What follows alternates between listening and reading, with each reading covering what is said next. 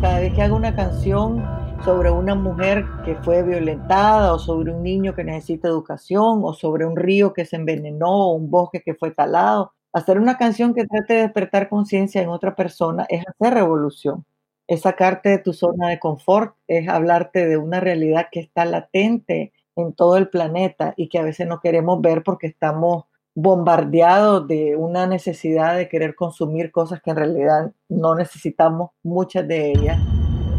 Esto es Nos cambiaron los muñequitos. Hoy conversamos con Katia Cardenal Barquero y hablamos sobre la música que enriquece nuestras vidas. Comencemos.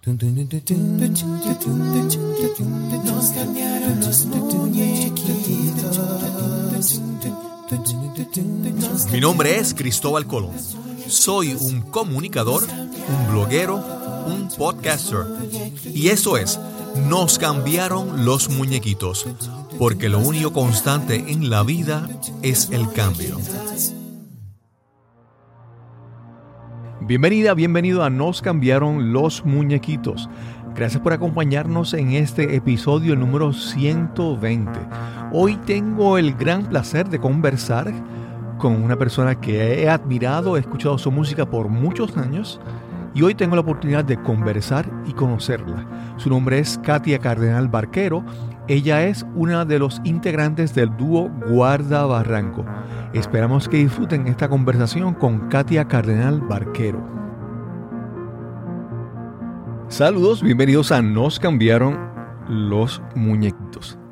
Eh, en toda esta temporada de la, de la cuarentena, el distanciamiento social, como dicen, eh, ha sido de muchos retos tecnológicos. Hoy ha sido el mayor reto, pero yo espero que todos esos retos tecnológicos que tuvimos que superar valgan la pena porque, por lo menos para mí, hoy yo tengo la oportunidad de hablar con alguien que va mucho tiempo soñando con poder conversar con ella. Hoy vamos a hablar con Katia Cardenal Barquero. ¿Cómo estás, Katia? Bien aquí medio nerviosa siempre. Esto de la tecnología no es para mí. Pero contenta porque imagínate poder conversar hasta allá. Yo estoy en Oslo. Noruega. Y es una maravilla realmente poder comunicarnos, pues. Sí, sí, sí. Y, y lo más importante, yo creo que es que podamos tener esta conversación en este tiempo que estamos viviendo. A veces como que no, no nos damos cuenta de que, de que los momentos que vivimos son como que históricos y yo creo que mundialmente los, tiempos, que estamos viviendo son súper relevantes, súper históricos, súper determinantes en el futuro de, creo que de todo, de todo país, del mundo completo. No sé qué piensas tú sobre eso. Sí, bueno, fíjate que eh, casualmente hoy estaba leyendo un comentario de, de un personaje de nicaragüense eh, y estaba diciendo, bueno, el que logró sobrevivir el terremoto, la erupción del volcán, el maremoto, el huracán, el tsunami, la guerra, la insurrección, pues vamos bien, vamos bien. Y es que la realidad nuestra, la realidad como nicaragüense, comparada a la realidad de otros países, realmente la nuestra es como de ciencia ficción. O sea, para resumirse, a los nueve años yo sufrí el terremoto de Managua que destruyó la ciudad por completo. A los ¿Y qué año fue ese? eso fue en el año 72, que se cayó toda Managua. Que, por cierto, em, llegó a ayudar un beisbolista puertorriqueño a Nicaragua. Sí, Roberto Clemente. Exactamente, Roberto Clemente, y murió en ese viaje de ayuda a Nicaragua. Y en Nicaragua se le quiere mucho por esa, esa solidaridad que él tuvo, ese cariño. Y luego, a los 15 años, la guerra cuando se derrocó al dictador Somoza. En el 89 el huracán Juana, el huracán Mitch. Bueno, mil cosas que nos han pasado, miles y miles de cosas que nos han pasado y es, extraño verlo ahora eh, de manera mundial, que todo el mundo sufra algo al mismo tiempo, porque siempre en algún pueblo está sucediendo una calamidad. En algunos no tanto, pues como aquí en Noruega, que pocas cosas trágicas pasan, pues. Pero hay ciertos lugares donde nos azota y nos azota con más frecuencia, ya sea desastres naturales o desastres humanos, como dice la canción Dale una luz. Pero ahorita sentir que es todo el planeta el que está sufriendo esta pandemia, que todos estamos conectados de alguna manera eh, con una solidaridad, digamos, para algunos, en otros pues se despierta la maldad, como suele suceder también cuando hay crisis, sale lo mejor y lo peor. Claro, claro. Pero creo que el sentimiento general es un sentimiento de, querer ser mejores, pues. Creo yo. Sí, sí, sí. Sí. Sí. Para, para las personas que no, no conozcan sobre Katia, Katia, yo la, la conocí hace muchos años a través de la música del dúo Guardabarranco, que consistía de ella en la voz y con su hermano Salvador Cardenal en guitarra y voz también.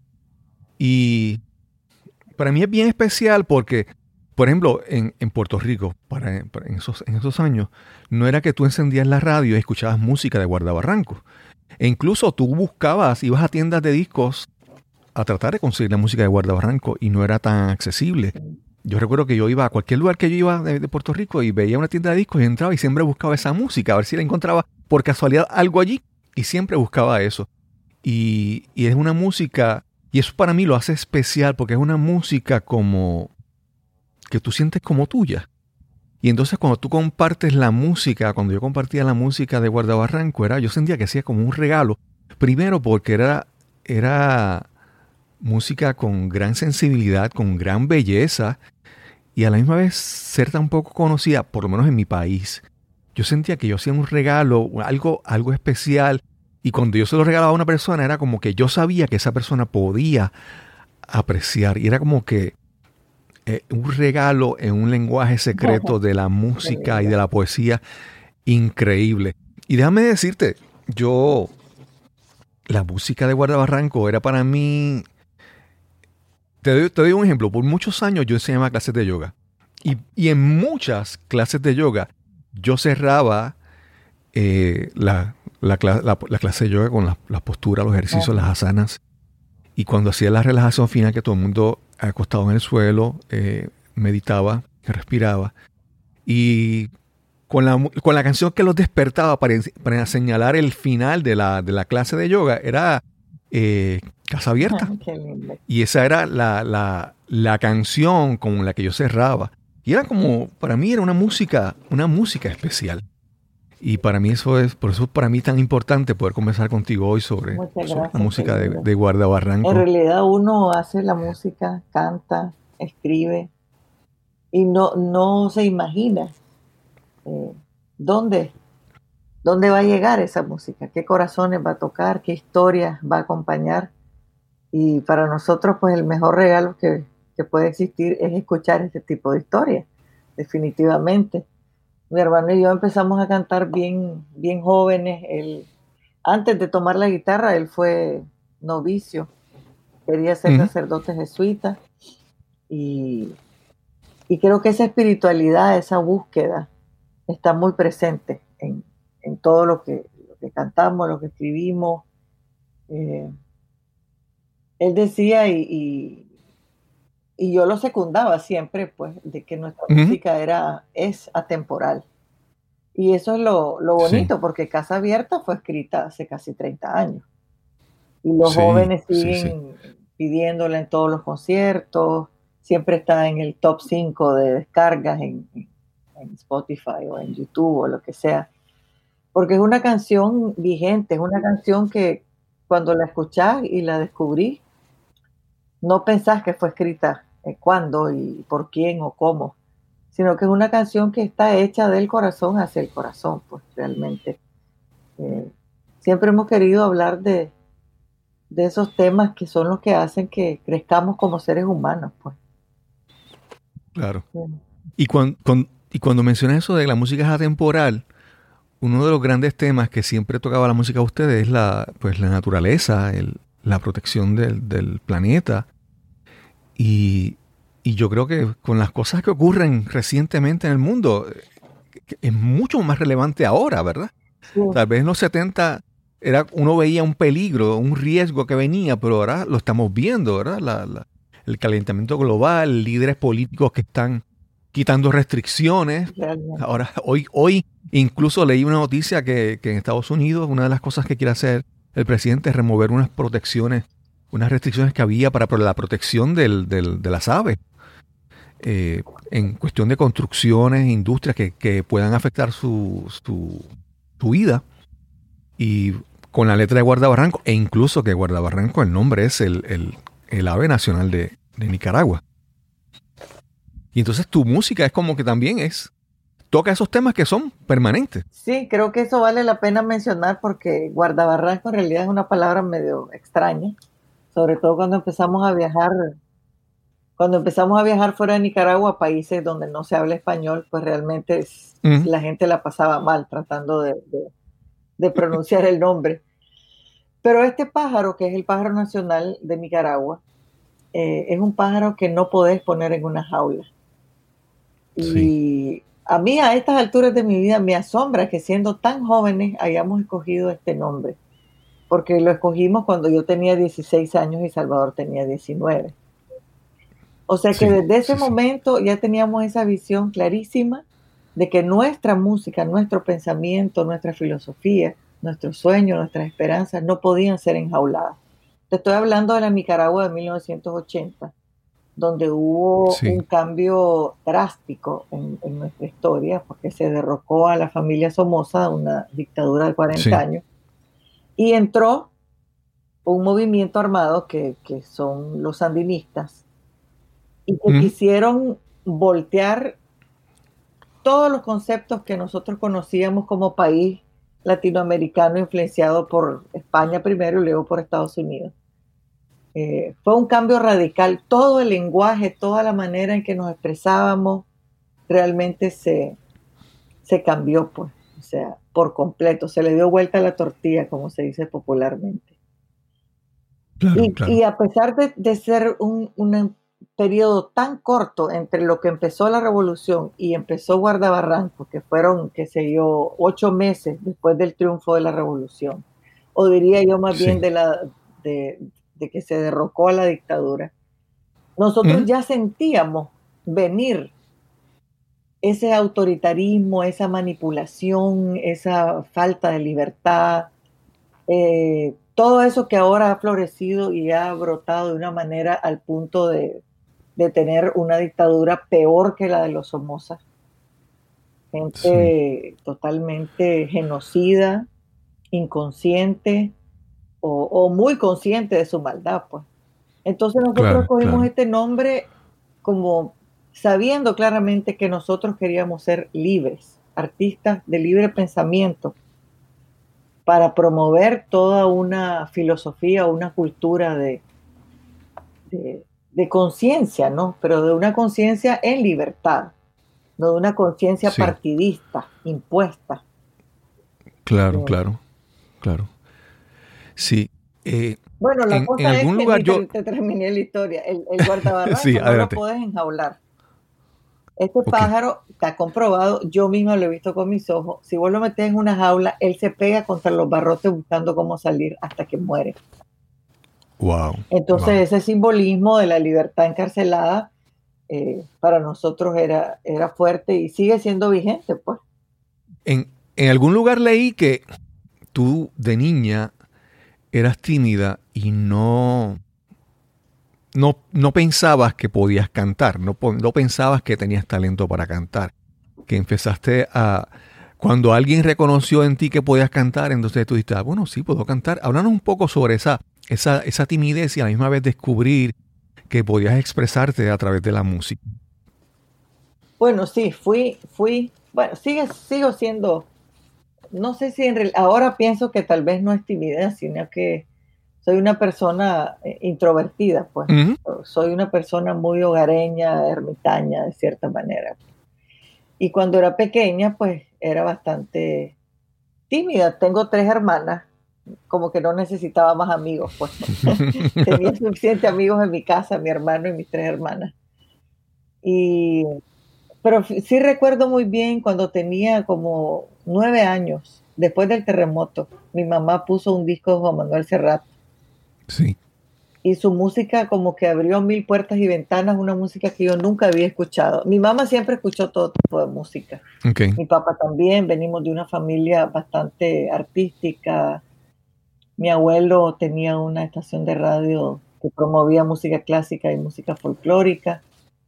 Mi papá y mi mamá tocaban guitarra, cantaban en la casa canciones mexicanas, canciones folclóricas latinoamericanas, nicaragüenses.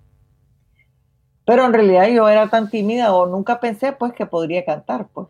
Pero en ese momento cuando yo escuché esa música, la poesía de Miguel Hernández musicalizada por Juan Manuel Serrat, sí, sí. era tan distinto, o sea, también oíamos Camilo VI, oíamos este, Julio Iglesias, ¿me entendés? Claro, Mi mamá oía Elvis Presley, qué sé yo, pues.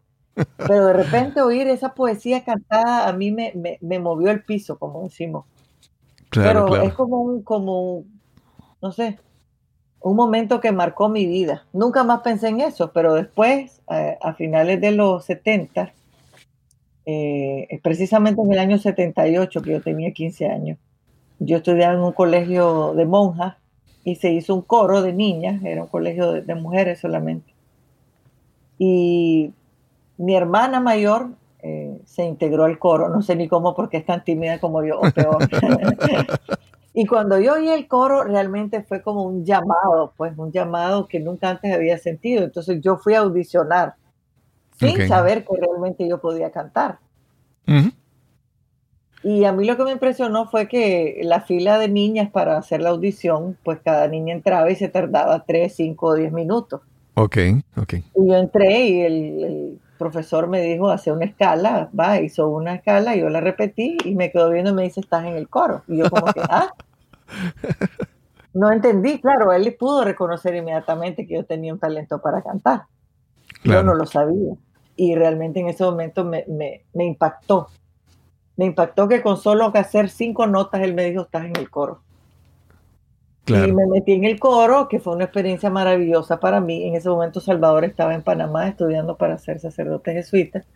Y luego vino la insurrección y el coro se deshizo, se suspendieron las clases por unos meses y bueno, pasó. Después ya vino la, la mera guerra y, y, el cambio de gobierno y todo eso. Salvador regresó a Nicaragua y ahí nos reencontramos. Él se había ido sin tocar guitarra, sin componer, sin cantar y volvió siendo un cantautor y todas nosotros. Wow. Mi mamá, mi papá, todas las hermanas estaban. ¿Y qué pasó allá en Panamá que él, qué pasó en Panamá que él vino tan cambiado que podía, que, que tocaba, que componía, que cantaba? Un sacerdote le regaló una guitarra y él empezó a acompañar en las misas y de repente se descubrió, se autodescubrió Increíble. Y sobre todo en ese momento, en, finales de los 70, la música de cantautor, la música testimonial, la música, eh, el canto político tuvo mm. un auge enorme. Sí, sí, sí. Ali Primera, Daniel Biglietti, Los Mejía Godoy, bueno, Mercedes Sosa, la trova cubana empezó a, escucharse un poco más en, Latinoamérica, eh, los guaraguao, Víctor Jara, Violeta Parra, toda esa música de repente empezó a pasarse de mano en mano y llegó. Obviamente los jesuitas siempre han sido así como izquierdosos, decimos nosotros. sí, sí, sí.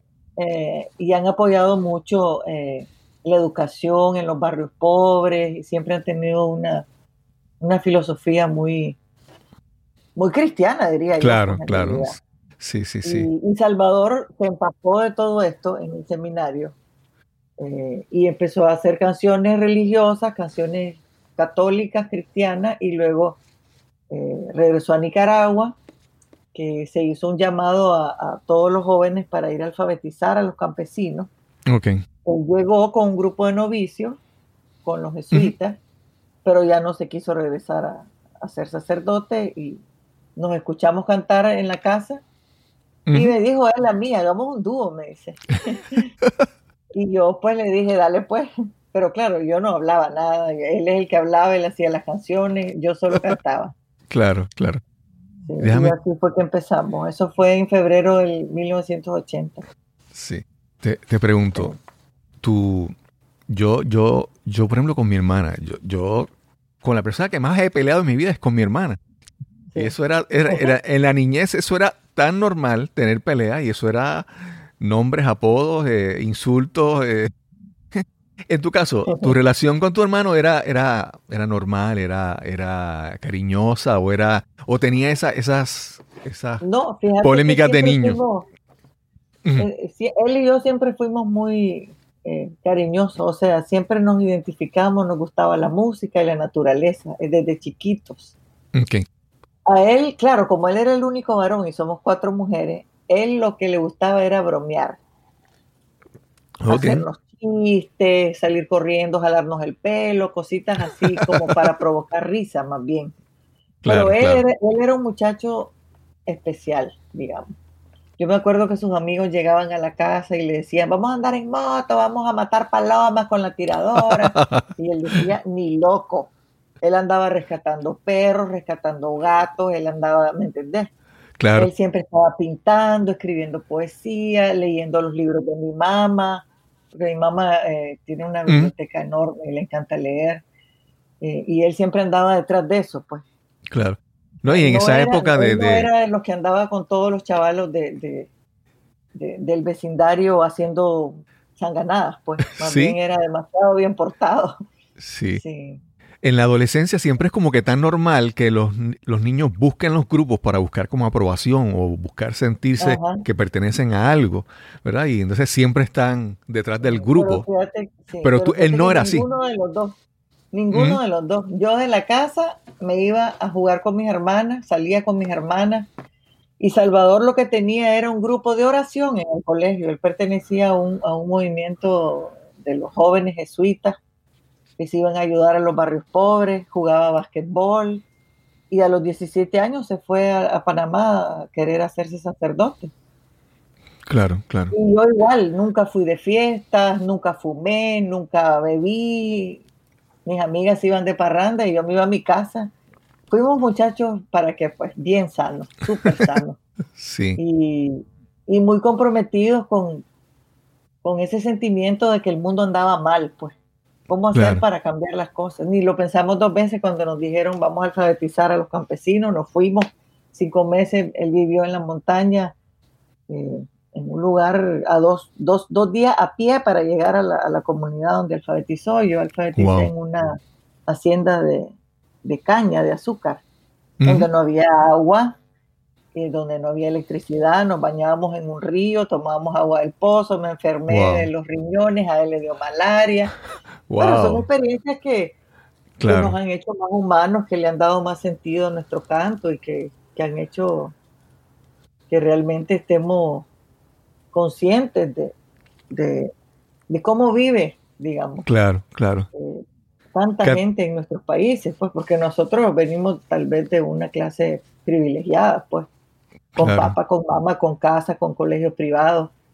¿Entendés? Que eso hasta cierto punto en, algunos países es lo más normal, pero en Nicaragua es un lujo. Pues. Exacto, exacto. Relativamente era algo acomodado, vamos a decir así, ¿verdad? Con unas comodidades. Acomodado, sí, exacto. Sí, sí. Fíjate, eh, Katia, yo, en mi caso, yo, eh, por ejemplo, recuerdo eh, a, un cuñado que yo tenía, él, estuvo en la guerra de Vietnam. Y yo tuve la oportunidad de cuando yo compartía con él, yo descubrir mucha música de una época que era, pues, que era ajena a mí. qué sé yo, Simon Garfunkel, música que escuchaban los, los, hippies y la gente que fue, que estuvo en esa, en esa época, en la guerra de Vietnam. Y para mí era bien interesante descubrir toda esta música, pero era descubrir la música por, por su esencia, la melodía, las letras, pero, pero a veces el, contexto histórico de lo, que, de lo que la música compone, ¿verdad? El del papel que presenta históricamente. No es lo mismo escuchar una canción ahora de los Beatles que reconocer, por ejemplo, cuando esa, esa canción primera de los Beatles salió y qué tan qué, impacto tuvo en ese momento. Y en el, caso, en el caso de ustedes, la música de Guardabarranco se da en un contexto de grandes cambios políticos, sociales a, Nicaragua. Y entonces yo puedo escuchar tu música ahora, pero tengo que de vez en cuando, tengo que mirar la historia y ver en qué contexto surge esta música.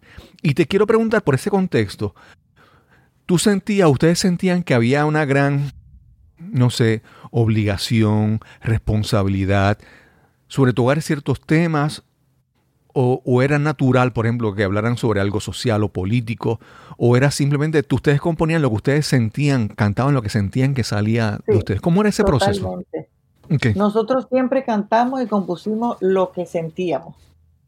Lo que sentíamos. Inclusive en la Nicaragua de los 80 a nosotros se le ve, nos veían como un par de raros.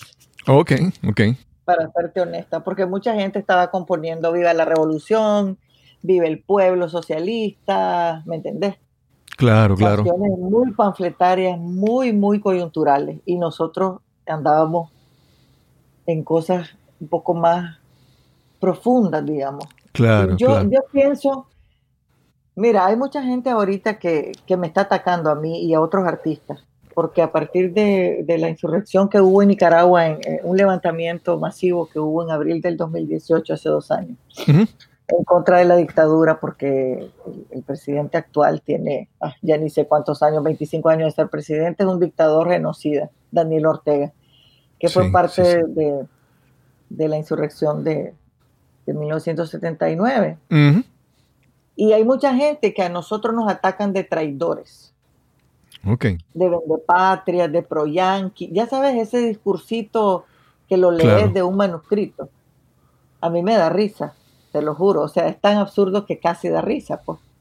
Y la gente me ha llegado a decir a mí que yo soy lo que soy por la revolución, que yo le debo a la revolución lo que soy.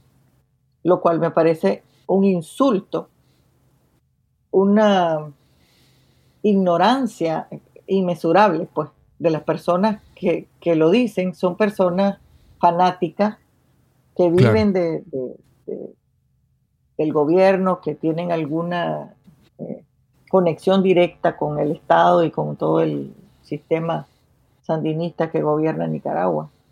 Porque yo pienso que la revolución no es una cosa estática, ¿me entendés? La revolución está en movimiento. Claro, claro. A mí no me hizo la revolución, yo fui parte de la revolución, yo soy la revolución. Claro. ¿Me entendés? Yo construí la revolución, así como lo hicieron los obreros, los campesinos, los obreros, los, periodistas, los intelectuales, los artistas, ¿me entendés? Claro. Nosotros construimos la revolución. Una cosa es que hubo una insurrección armada y que hubo un cambio de gobierno, pero la revolución no es que, ah, la revolución del 79, no. La revolución es algo que quisimos construir y que mucha gente seguimos intentando construir. Claro. Entonces no es que yo fui parte de la revolución o que yo le debo a la revolución, yo soy la revolución. Claro. Y lo sigo haciendo cada vez que hago una canción sobre una mujer que, que fue violentada o sobre un niño que necesita educación o sobre un río que se envenenó o un bosque que fue talado. ¿Me entendés? Hacer una canción que trate de despertar conciencia en otra persona es hacer revolución. Es sacarte de tu zona de confort, es hablarte de una realidad que está latente en todo el planeta y que a veces no queremos ver porque estamos bombardeados de una necesidad de querer consumir cosas que en realidad no necesitamos muchas de ellas y estamos bombardeados de entretenimiento 24 horas y muchas veces se nos olvida que realmente tiene que haber un equilibrio en el mundo y que estamos nosotros creando un desbalance que nos está llevando al abismo, que es lo que estamos sufriendo ahora más que nunca, pues. Claro, claro. Entonces, eh, yo, yo pienso que esas canciones que nosotros hemos hecho, bueno, tal vez pueda haber alguna que otra canción que son muy puntuales, digamos, pues, obviamente, mm. pues. Pero yo diría que el 95% o más de las canciones que hemos hecho han nacido de manera natural por algo que, vivimos, que vimos, que sufrimos, que conocimos, que nos contaron. Son canciones que tratan de... Yo a veces siento que los cantores son como una nube que va recogiendo agua. Claro. Va recogiendo, va recogiendo y de repente se vuelve tormenta, se hace canción y vos la regresás para alimentar, para despertar, para consolar, para concientizar. Cada quien toma la canción según su propia realidad. Claro. Hay gente que las canciones con cierto contenido poético le molestan, le ofenden, le tocan un nervio ahí que, que, los pone como a temblar, ¿me entendés? Claro, hay mucha gente que, quiere hacerse el ciego, pues. Pero hay mucha otra gente que puede despertar bondad, puede despertar solidaridad, puede despertar sentimientos que tenía dormidos, puede abrirse a, nuevos pensamientos. Yo pienso que, la música de cantautor realmente es un vehículo para, para unirnos, para, para darnos un abrazo, para acompañarnos. Y hay muchas maneras de, hacerla, pues. Claro. Algo, algo que yo, yo creo que a veces cuando puedo ver tu, tu, música, a veces uno puede ver la música desde un punto de vista nacional, local, desde, el ámbito donde se da, donde el entorno donde surge, pero también eh, la música puede apelar a cosas universales y yo creo que, que la música de Guarda Barranco y la música tuya pues apela a aspectos más universales, a, la humanidad, a la naturaleza. Hay canciones de ustedes que hablan de sobre religión, pero hablan de, de Cristo, de Buda, hablan de diferentes, hablan de la espiritualidad, pero no de algo desde un punto de vista local, yo te diría, como te menciono, desde un punto de vista universal, de las cosas que nos unen como seres humanos. Sí, fíjate que es divertido que me digas eso, porque mucha gente me ha, dicho, ah, yo pensé que eran argentinos, yo pensé que eran colombianos, yo pensé que eran mexicanos. Ok. Por lo mismo, pues, porque nosotros siempre hemos sentido que somos uno como raza, como, como seres humanos, pues sin, sin distingo de culto y bandera, como dice Casa Abierta, pues. Sí, lo que te decía es eso, que nosotros siempre hemos visto, nos hemos visto como seres humanos. Claro. No como de qué país sos, de qué religión sos, de qué eh, sexo sos, de qué clase social sos, ¿me entendés? Siempre hemos querido transmitir eso eh, a través de nuestras canciones y creo que la presencia de, de nuestra eh, de nuestro asombro ante la diversidad y la maravilla del milagro de la naturaleza, también refleja nuestro asombro ante la, belleza de la diversidad dentro de, la gente, pues, según su raza, su país, pero al final siempre nos une algo, hay una vena que, que nos conecta, y eso es lo que tratamos de ver, ¿no? Claro. Lo que tenemos en común y no las diferencias. Sí. Mencionaste en un momento lo de cómo te veían algunas personas con relación a la revolución y las, ¿verdad? Y señalamientos que te decían, cosas que te decían.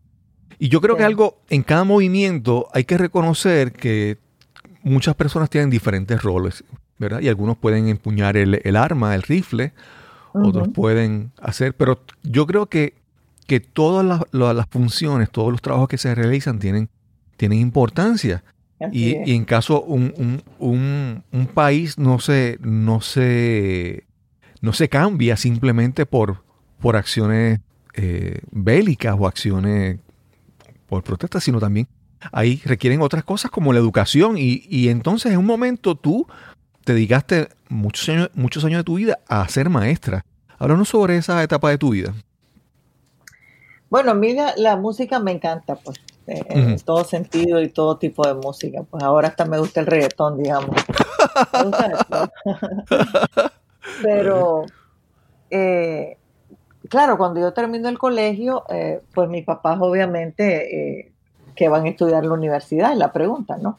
Teníamos esa fortuna, pues teníamos esa suerte de poder optar a, a ir a la universidad. Entonces yo me metí a la universidad a estudiar ecología. Pero en ese momento vi un anuncio de que se estaba abriendo una nueva escuela de música en Nicaragua eh, y que habían clases gratis.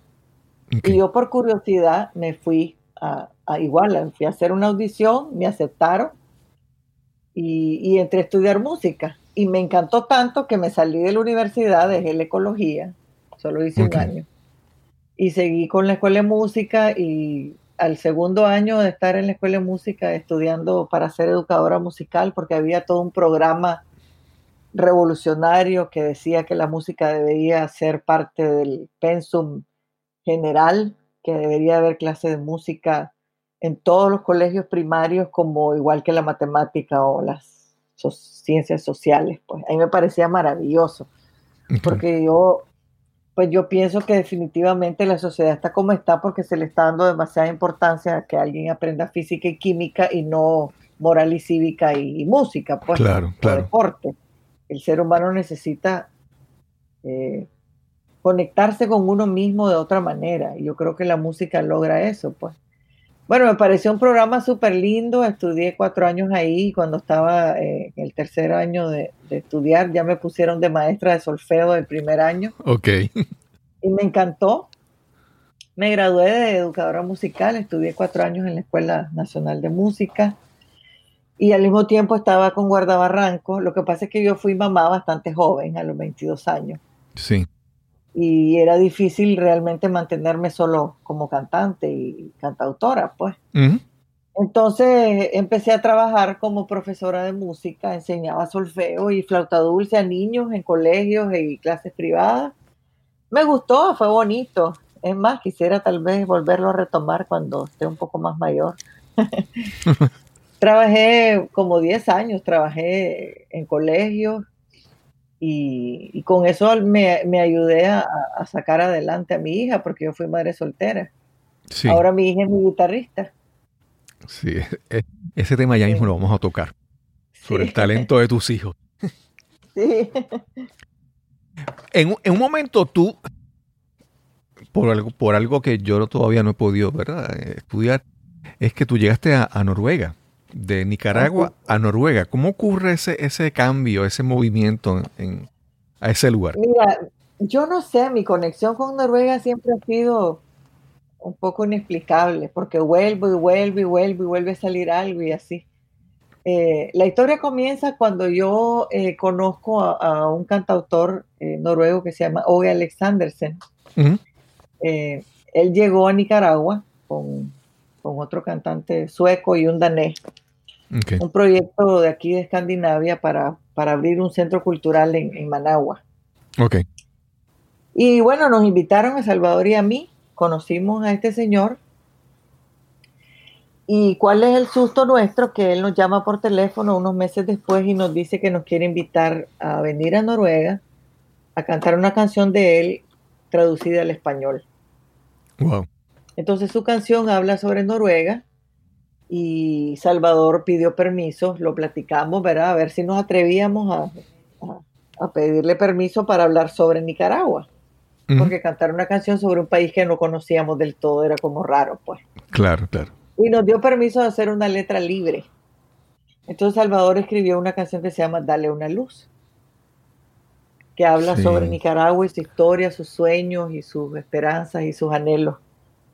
Bueno, esa canción es la canción más popular del dúo Guardabarranco. Cosa extraña, porque es la única canción prácticamente donde hay muy pocas canciones donde Salvador no es el compositor, digamos. Y esta canción, él no hizo la música. La música es de Ove Alexandersen, el, La cosa es que vinimos en el 92, grabamos la canción.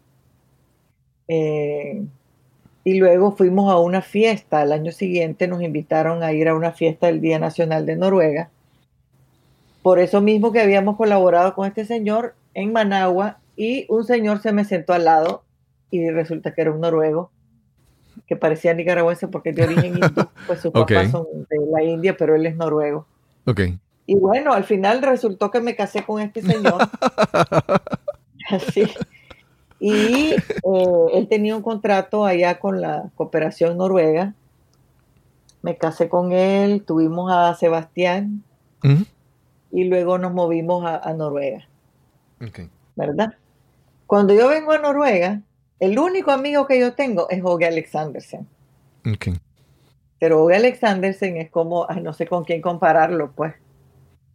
Es el, más, el, el, rockero más famoso de, de Noruega. Ok. Yo no sabía que él era tan famoso, pero él es un super mega estrella, como que digas Bruce Springsteen o Bob Dylan, pues. Sí, sí, sí. Te entiendo. Entonces, eh, yo lo llamo y le digo, mira, me casé con un noruego y estoy viviendo en Noruega. Entonces, él, bueno, no, nos visitamos, nos vimos y él me dio una sugerencia. Porque me dijo, ¿y qué vas a hacer aquí? Pues voy a ser ama de casa, le digo. y me dice, ajá, bueno, solo vos sabés cómo decimos en Nicaragua. Entonces, él me recomendó con un productor con una casa disquera de Noruega y me sugirió traducir canciones noruegas al español. Sí. Un proyecto bastante loco, ¿verdad? Entonces vine yo y dije, pues probemos, ¿no? Traduje una canción, me fui donde este señor de la disquera, le presenté el proyecto y me dijo, dale, hagámoslo, vení bien recomendada.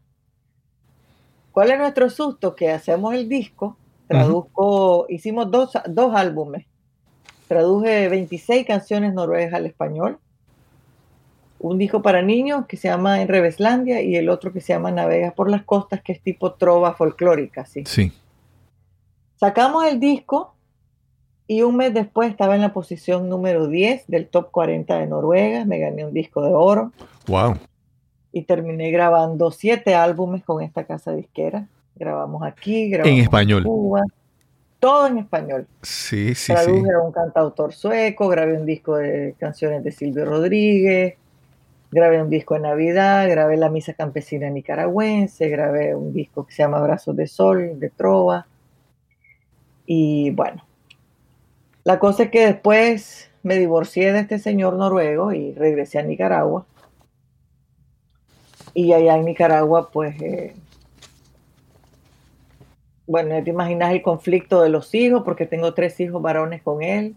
Regresé de nuevo a Noruega, no funcionó, me volví a volver a Nicaragua.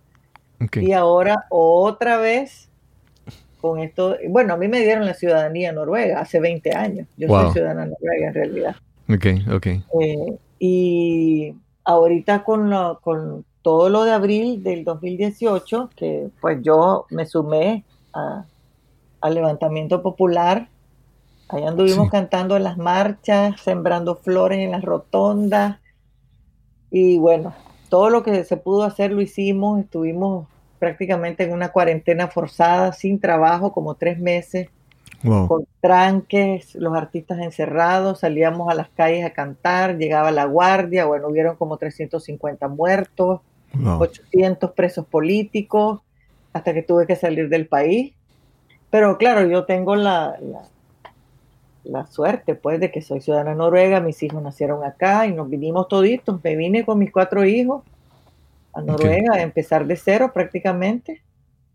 Y bueno, estuve un año viajando por 14 países, durmiendo en colchones en el piso, donde cayera, con amigos, con productores, con parientes, con cantando sobre la situación de Nicaragua. Y hasta que tuve que tomar una decisión. Yo salí con una maleta de mano de mi casa, le puse llave y ahí quedó la casa. Pues. Mis gatos, mis perros, todo. Y, ya tenemos, ya vamos a cumplir dos años de haber salido. Eh, pues gracias a Dios mis hijos se, ya, ya se han integrado bastante, han reaprendido el idioma y todo el cuento. Y toda esta aventura la viví con mi hija, porque Nina, mi hija mayor, eh, ella es mi guitarrista desde hace 12 años. Sí. Sí. Eh, Katia, algo, algo que, que, pude ver en, creo fue en un video, es que pues eh, cuando estaban cerca de cumplir los 30 años de, del dúo Guardabarranco, eh, tu hermano Salvador fallece.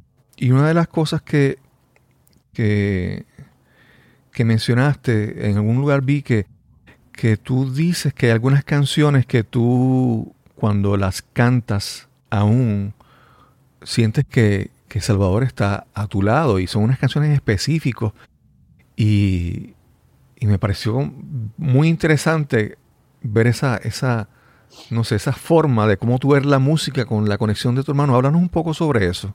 Sí, eh, él, él sufrió una enfermedad bastante extraña, se llama crioglobulinemia. Sí. Parece que es una enfermedad congénita que heredó de una de mis abuelas. Pero al hombre le afecta de manera más severa y parece que es un caso en medio millón de personas. Creo que solo habían dos casos en Nicaragua. Wow y fue deteriorando su salud, perdió sus riñones, casi queda ciego. Eh, bueno, fue tremendo. El último año la pasó con diálisis, tuvo una necrosis en, el dedo índice de la mano derecha y se lo cortaron. Sí. Seis meses antes de que muriera y siguió tocando sin ese dedo. Wow. Eh, pero pasaron cosas extrañas. eh, eh, precisamente el 8 de febrero, que es nuestro aniversario, ¿Mm? siempre hacíamos un concierto. Y le dije, hagamos algo, que no sé qué. Él estaba mal, con fiebre. Y yo llamé como a 10, 15 amigos, músicos, y nos fuimos a su casa. Esa noche eh, del 8 de febrero del 2010. Estuvimos cantando juntos y al día siguiente lo hospitalizaron y un mes después murió el 8 de marzo. O sea que la última noche que él estuvo en su casa fue el día de nuestro 30 aniversario. Cantando con sus amigos. Cantando con todos nuestros colegas, cantautores, amigos, como 15, 20 personas, súper lindo en su casa. Y éramos vecinos, él vivía al lado mío y yo al lado de él. Pues. Eh, eso fue algo bastante simbólico, pues fue, bien extraño. Y un mes después, él muere el Día de la Mujer, él que creció entre mujeres. Sí, sí, sí. Y, una cosa extraña fue que mi papá me llamó como a las doce y cuarto y me dice, venite al hospital. Yo estaba, mi otra hermana es mi otra vecina, agarramos el carro y nos fuimos. Y cuando salimos de la propiedad, porque vivimos juntos, en la casa de Salvador él tenía un rótulo de madera en forma de ojo que decía eh, música, pintura, poesía, Salvador Cardenal. Tenía como un pequeño centro cultural en su casa. Sí. Y ese rótulo que estaba puesto con cadenas por años estaba en el piso. Wow. Y yo cuando vi el rótulo en el piso yo dije, ya está, ya murió. Llegamos al hospital y bueno, estaba mi mamá. Mi mamá estaba con él cuando él murió, solita en, el, en la cuidados intensivos. Y me dice, mi mamá murió a las 12 en punto, a la hora del ángelus. Él que era una persona muy devota de la Virgen y murió exactamente a las 12 del día, que es cuando canta el ángelus, en la tradición católica, pues. O sea, una serie de simbolismos muy delicados y muy lindos, pues. Y cuando yo empecé a cantar, después de que él falleció, hubieron muchos homenajes para él. Una de las cosas más tristes que nos pasó es que hice un homenaje para él en una laguna que, han estado eh, tirándole basura por años y nosotros hicimos varios festivales ahí para que la población que vive ahí tomara conciencia. Sí. Hicimos el concierto y yo invité a mi papá y mi mamá. Eso fue el 22 de mayo, dos meses después que él falleció. Y cuando íbamos a empezar el concierto, a mi papá le dio un derrame cerebral. Wow. Así que murió ahí, eh, al lado del escenario.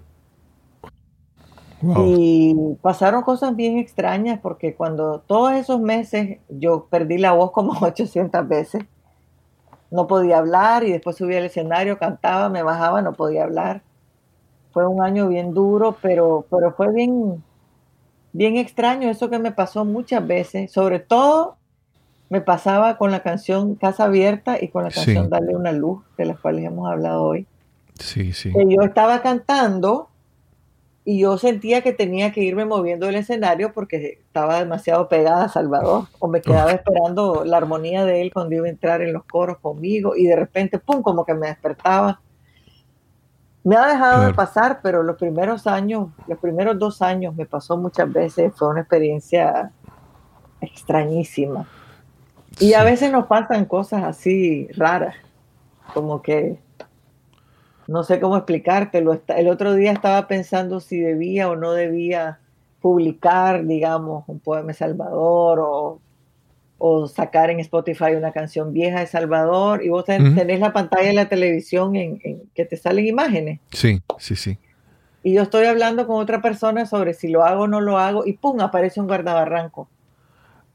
Nunca en mi vida me había aparecido, ya sabes, esas imágenes random que te aparecen del satélite de la televisión, que aparecen paisajes de todo el mundo y cosas, y casi me muero, porque nunca en mi vida había visto un guardabarranco en esa serie de imágenes que aparecen de, la compañía de cable, ¿no? que, te mandan la señal de televisión.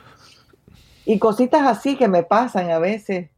Por ejemplo, el, eh, el año que salí de Nicaragua, el 6 de octubre, yo todos los años hacía un festival en su honor, eh, el Festival Salvador Cardenal Barquero in Memoriam, donde hacíamos un festival en una universidad invitando a cinco o siete artistas nicaragüenses que interpretaban canciones propias y canciones de Salvador.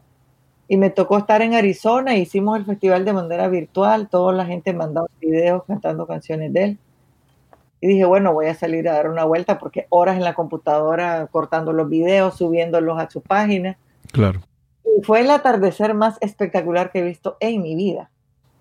O sea, son detalles que pasan que yo digo, pues sí, ahí está, ¿me entendés? Claro, de alguna manera te comunica. Y eso es lindo, pues. En, tu caso, pues la, conexión, eh, ¿verdad? De genética, biológica con tu hermano y la música. Y ahora entonces mencionas que al menos dos de tus hijos son artistas, están, están en la música, tres. Tres. Y entonces ver estos lazos que entonces se extienden no hacia el lado con tu hermano, sino de repente hacia abajo, hacia tu descendencia, hacia tus hijos. ¿Cómo ha sido esa experiencia de, compartir la música con tus hijos? Uy, es lindísimo. mis dos hijos mayores, Nina y Sebastián, ellos, eh, Sebastián empezó a componer, bueno, Nina desde los cinco años toca la guitarra, siempre ahí andaba con nosotros, grabó en, varios de nuestros discos haciendo coros o dúos conmigo desde los 12 años. Pero cuando Sebastián empezó a componer con un ukulele, okay. Eh, esa historia también es divertida porque yo me fui de gira con Nina.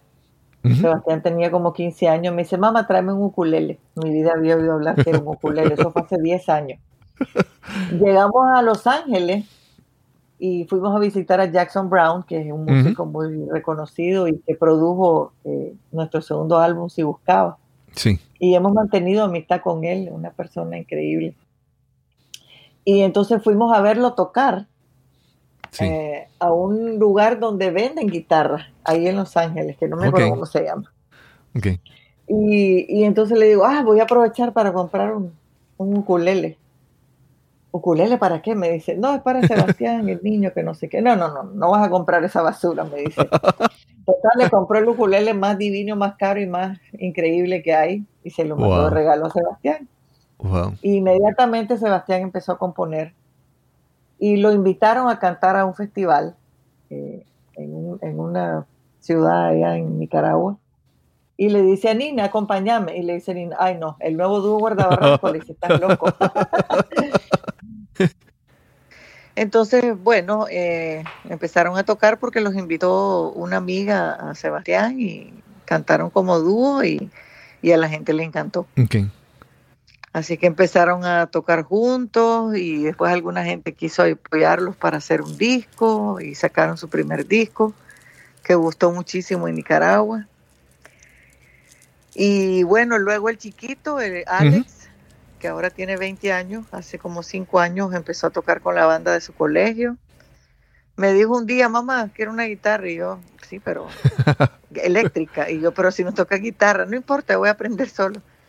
Y aprendió solo. Él le pidió dinero a todos los abuelos, los tíos, los primos. Y le compramos una guitarra eléctrica y empezó a tocar con la banda de su colegio. Ganaron un concurso nacional tocando juntos. Él como guitarrista, después empezó a componer y bueno, después nos vinimos para acá y él se ha metido de lleno en el estudio. Tiene un estudio en su cuarto, digamos, y él produce sus propias canciones, compone, canta, toca guitarra. Y ahorita casualmente lo acaban de aceptar en una universidad acá en, una ciudad que se llama Lillehammer, que es de producción para ser productor musical. Qué bien, qué bien. Y, y Sebastián, eh, al venirse para Noruega, también eh, empezó un proyecto solo en inglés. Qué bien. Así que él se, se él se llama Siddhartha Sebastián. Sí. Y tiene su, su proyecto como Siddhartha. Okay. Y Nina, por su cuenta, eh, recibió también una residencia en Austria. Estuvo dos meses en Austria, le grabaron un EP como cantautora también. Así que los tres tocan juntos y también por separado. Y, esa madre, ¿cómo se siente orgullosa por ver a sus hijos siguiendo sus, sus pasos? Pues mira, la música, la música es, una profesión bastante complicada. No por porque si le falte trabajo, o porque si te desvelas, o porque si no te pagan, o porque si. La presión eh, humana yo no sé, es, bien extraña para mí entender eso. Sí. Eso de que la gente crea que vos le perteneces. que crean que tienen, eh, ¿cuál sería la palabra correcta? Que tienen el derecho, pues, de opinar sobre tus cosas personales. Claro, claro. De demandarte que tengas una postura política, por ejemplo, o una, o una postura filosófica o religiosa. Claro, claro. Que se metan en tu vida. Y eso que yo ni soy famosa, pues, y no me imagino la gente famosa de verdad. Claro, claro. Pero, por ejemplo, en el caso de Nicaragua específicamente, la gente, la forma en que trata a sus artistas. Sí. Alguna gente, obviamente no todas, pues, que cree que vos les debes algo. Claro, claro que creen que te pueden usar cuando ellos te necesitan o te pueden eh, desechar cuando les molesta o, no hacer lo que les parece o decís algo que, no les parece. O, o sea, es una cosa que yo hasta el día de hoy pienso que es la parte más eh, complicada de ser artista o ser una persona pública. Claro, claro.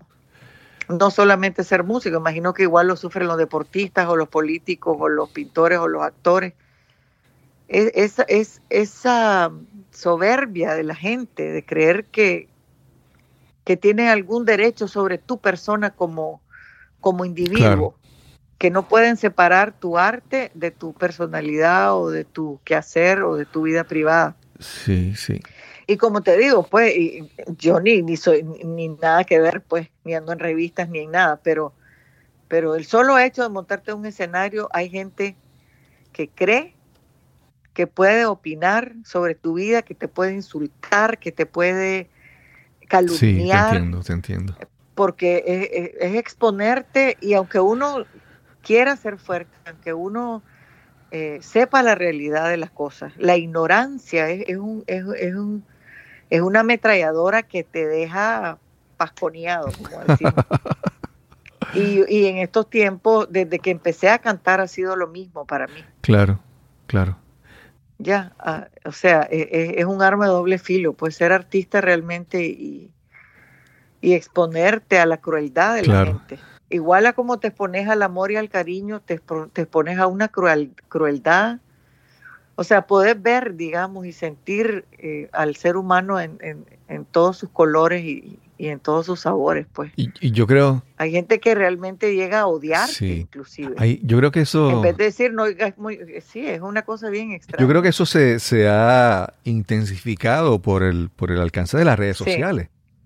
Que ahora todo el mundo siente que el tener acceso a un medio de expresión masiva, pública, a nivel internacional, de repente piensan que sus, ni siquiera evalúan sus opiniones, ¿verdad? Piensan que, que, es un derecho expresarme y lo que yo diga es pues nada, es como que una... Exactamente, terrible, terrible, terrible, se ha, se ha bueno, quintuplicado o eh, expandido la, la, e, ese poder que cree que tiene la gente de poder opinar sobre otra gente. Entonces uno se está hiperexpuesto. Claro, pues. claro. Y, viniendo de un país como el nuestro, con todo ese, esa ay, no sé, esa filosofía de la revolución y del socialismo, de la manipulación, ¿me entendés? Desde el día uno, ¿me entendés? Sí.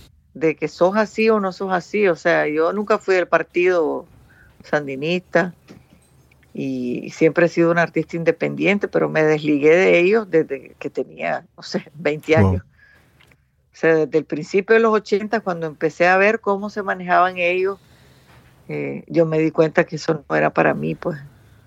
Entonces, eh, eh, es, eso es bien cansado, te afecta, te afecta mucho el ánimo, es, terrible. Pues.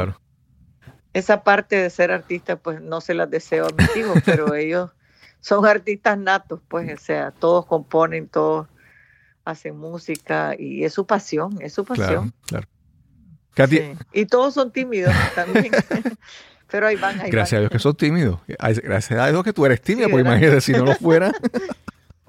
si no, quién sabe qué andaría haciendo. Katia, y entonces hemos hablado sobre a veces la parte oscura, ¿verdad? La, carga de ser, de tu, de tu música. Pero Si, si pudiéramos hablar de un momento que tú dices que ese ha sido el momento más gratificante para ti en tu carrera musical, pudieras mencionar algún lugar, algún sitio, algún momento en tu vida que dices, no, esto, esto, de esto se pues trata. podría ser hoy. Podría ser hoy con, con, la historia que me contaste que después de tu clase de yoga ponías unas canciones de Guardabarranco. Eso podría ser el momento más feliz.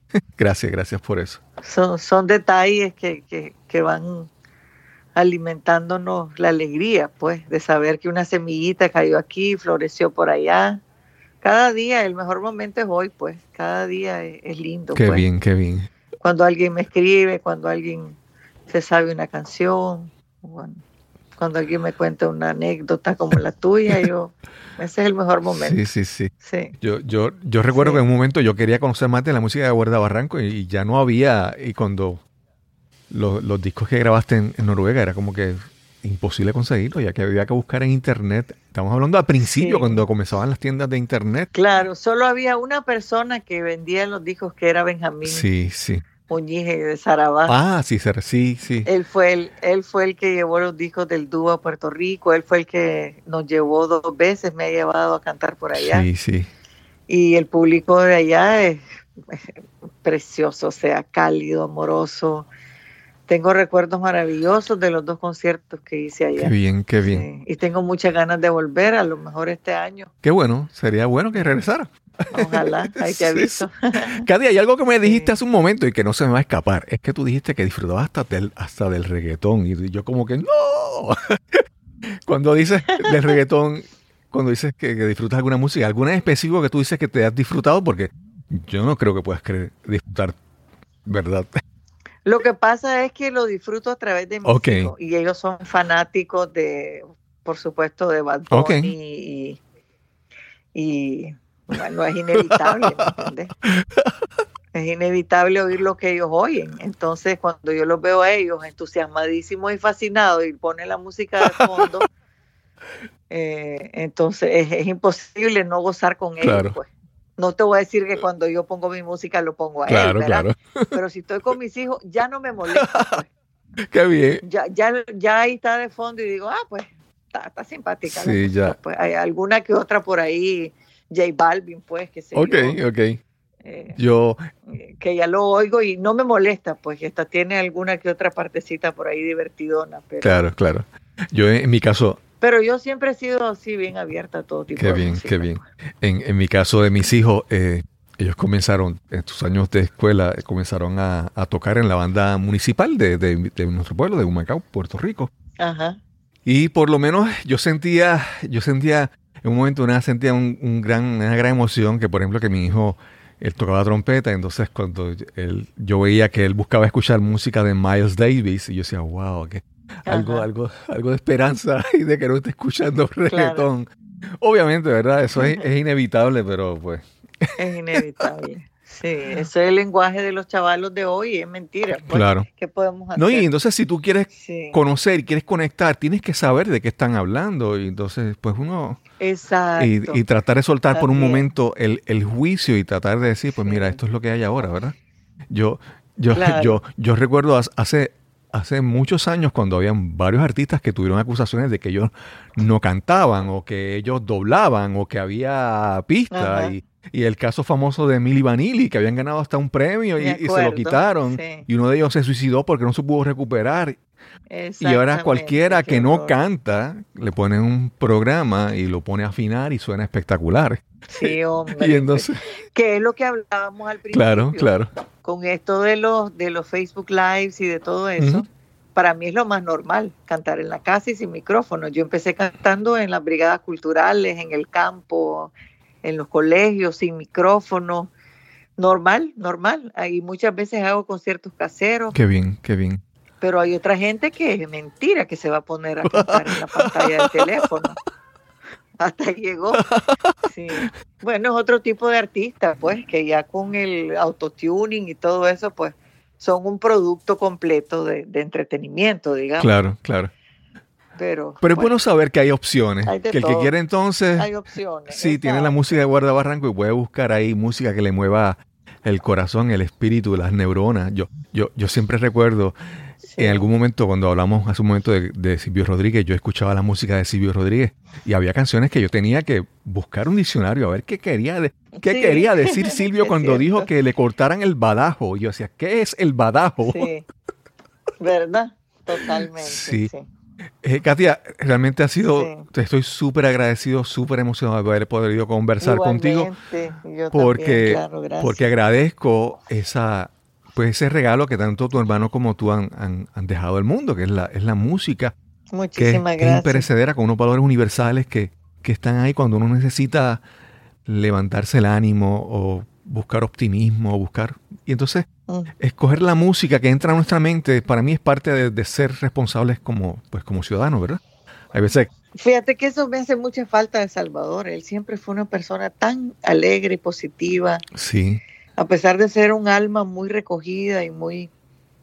Eh, que en su canción también se ve el dolor, pues, de, de lo que siente por, por el mundo en el que vivimos. Siempre fue una persona que reflejó esas ganas de mejorar las cosas, esa esperanza que, necesitamos. Y eso, eso es algo que me hace mucha falta de él y que está vivo en todas sus canciones. Sí, sí, sí. Gracias, eh, gracias eh, Katia, por esta, por esta conversación. De verdad estoy súper honrado de haber podido conversar contigo hoy. Muchísimas De haberte podido expresar lo, que por tanto tiempo he escuchado tus canciones y he sentido y podemos poder decirte hoy parte de verdad de agradecer todas esas buenas experiencias que has puesto, que has puesto en mi vida. Eh, y sin más que añadir, nos encontraremos entonces en el próximo episodio de Nos cambiaron los muñequitos. Hasta la próxima. Hasta luego. Quiero agradecer enormemente a Katia Cardenal por esta, por esta gran oportunidad de tener esta conversación que por tantos años había soñado. Tengo que reconocer que este es uno de los grandes privilegios de tener este podcast, de poder tener estas conversaciones eh, enriquecedoras, profundas, tener la oportunidad de conversar con personas que siento gran admiración. En las notas de este programa te dejaré enlaces para que puedas ir y escuchar la música del grupo Guarda Barranco y la música como solista de Katia Cardenal. Si aún no conoces su música, es altamente recomendada. Es música para el corazón, música para el espíritu. Recuerda que si disfrutaste este episodio, por favor, compártelo en las redes sociales. Si no estás suscrito aún y disfrutas de este episodio, por favor suscríbete en cualquier plataforma de podcast donde tú escuches contenido de audio. Y si quieres darnos algún comentario, alguna observación, alguna sugerencia, recuerda escribirnos al correo electrónico info arroba cristobalcolón.net info arroba cristobalcolón.net y sin más que añadir, nos encontraremos entonces en el próximo episodio de Nos cambiaron los muñequitos. Hasta la próxima.